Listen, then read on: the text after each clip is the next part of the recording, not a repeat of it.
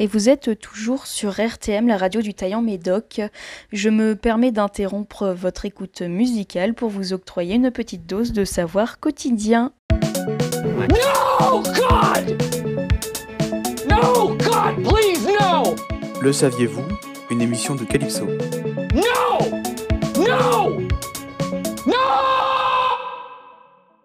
Et bienvenue dans Le Saviez-vous, la mini-émission qui balaye au placard les idées reçues courantes ou non de notre vie quotidienne.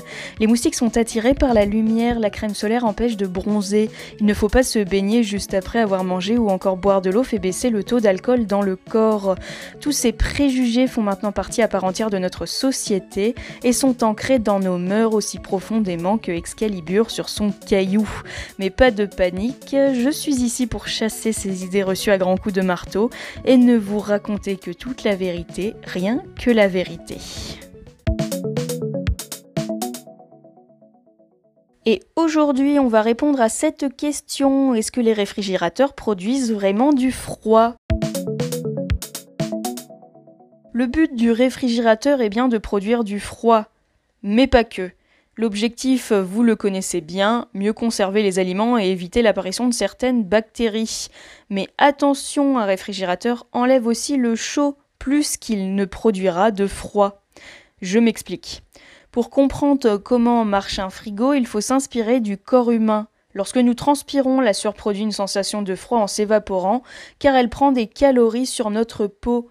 Pour un réfrigérateur, c'est en gros la même chose. On force le liquide à s'évaporer pour qu'il prenne de la chaleur et crée donc du froid à l'intérieur du frigo.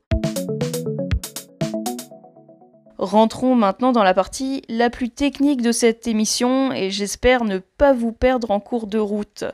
Le fluide qui sert au bon fonctionnement du frigo pénètre d'abord dans l'évaporateur. Comme c'est un tube très fin, il passe au compte-gouttes. Les molécules se dispersent et le fluide devient gazeux très refroidi, jusqu'à moins 40 degrés Celsius, il cherche à se réchauffer en absorbant la chaleur qui se trouve à l'intérieur du réfrigérateur. Ensuite, le gaz, il est de nouveau comprimé et liquéfié dans le condenseur, le petit serpentin à l'extérieur, où il libère la chaleur emmagasiné. À la sortie de ce circuit, le liquide est déshydraté pour euh, le débarrasser de l'eau, l'air et les différentes impuretés qu'il a ramassées.